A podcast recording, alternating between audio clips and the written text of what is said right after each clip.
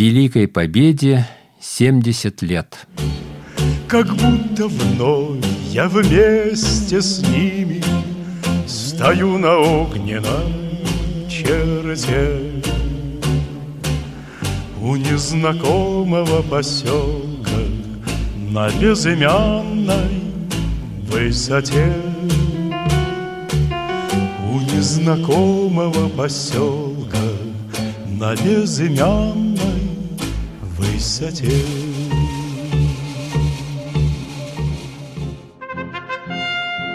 Проект на радио России Псков по местам боевой славы. Места сражений, линии обороны, города-герои. Солдаты Победы вспоминают. Мы рассказываем об их подвигах. Отправляемся по местам боевой славы.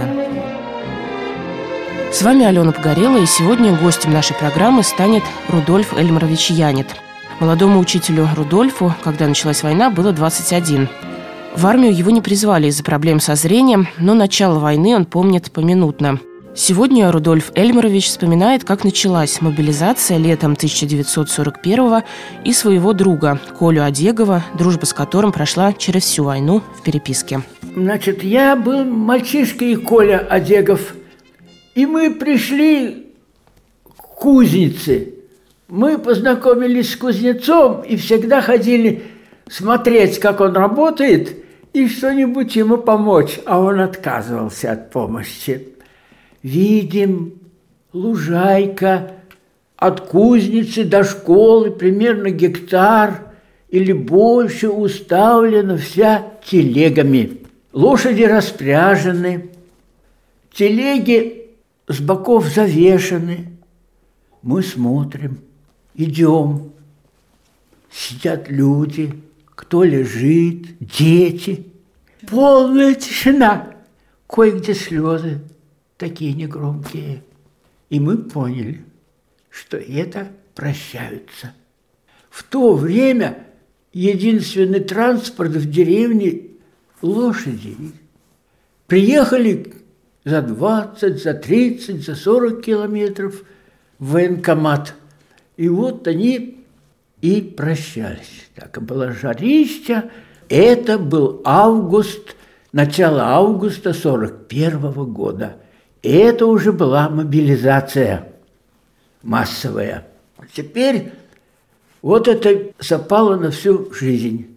И кузнец Иван Ильич, он зимой делал сани для армии. Теперь еще что запомнилось из военных лет. Я уже учился в педучилище, и у нас был военрук Иван Михайлович Моторуев.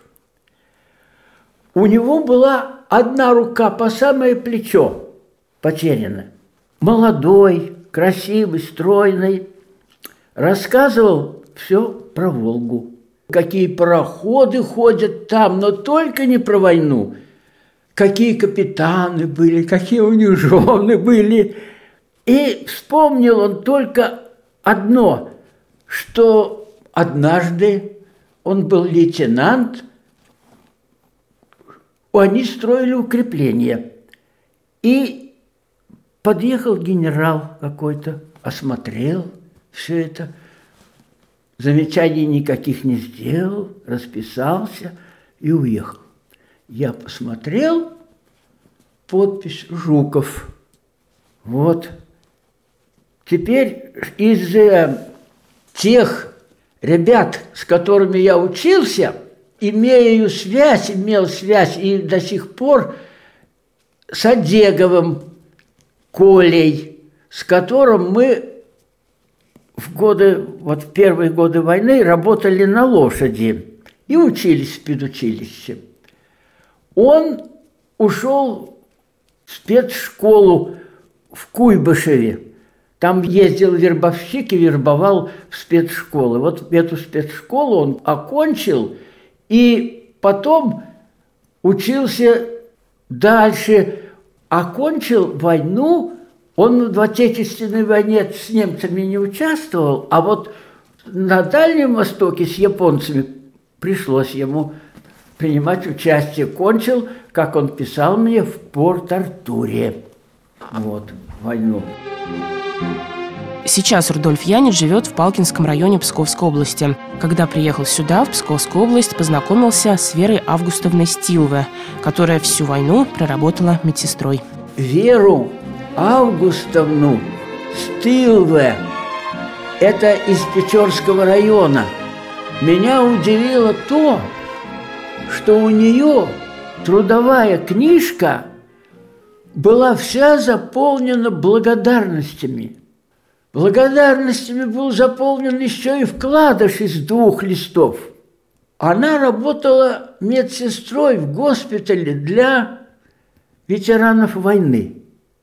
Я ее встречал несколько раз, и самое главное, что вдруг мне мой дядя говорит, и тетя, она не получает пенсию.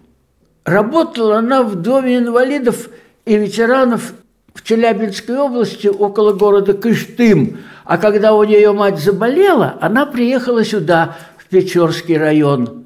Так я и познакомился с ее трудовой книжкой. И мы написали заявление в Печорский собес, чтобы они обратились в Кыштым, и пенсия была восстановлена только через три месяца. Вся загвоздка была в том, что у нее в паспорте настоящая фамилия Стилве, а в трудовой книжке Стилева, а в другом документе еще Стильва. Везде по-разному. Да, а Печорский собес не удосужился а она, знаете, так спокойно говорит, да был там какой-то инвалид, заполнял эту книжку. Тогда я понял, почему у нее столько благодарностей. Так она такой успокаивающий, неунывающий голос, мягкий. Вот. И, и дядя тоже говорил, что он там в бане обжегся, так она ему перевязку делала очень аккуратно – и ногти так обстригала на ногах, что я, говорит, не почувствовал. А то, бывало, я приеду, он мне говорит, постриги ногти. Говорит, а она вот постригала, не почувствовал. Значит, не зря у нее столько благодарностей. Вот эту бы книжку да в музей. И таких уникальных историй у Рудольфа Янита кажется на целую книгу. На сегодня все. С вами была Алена Погорелая. До встречи на волнах Радио России. Великой Победе 70 лет.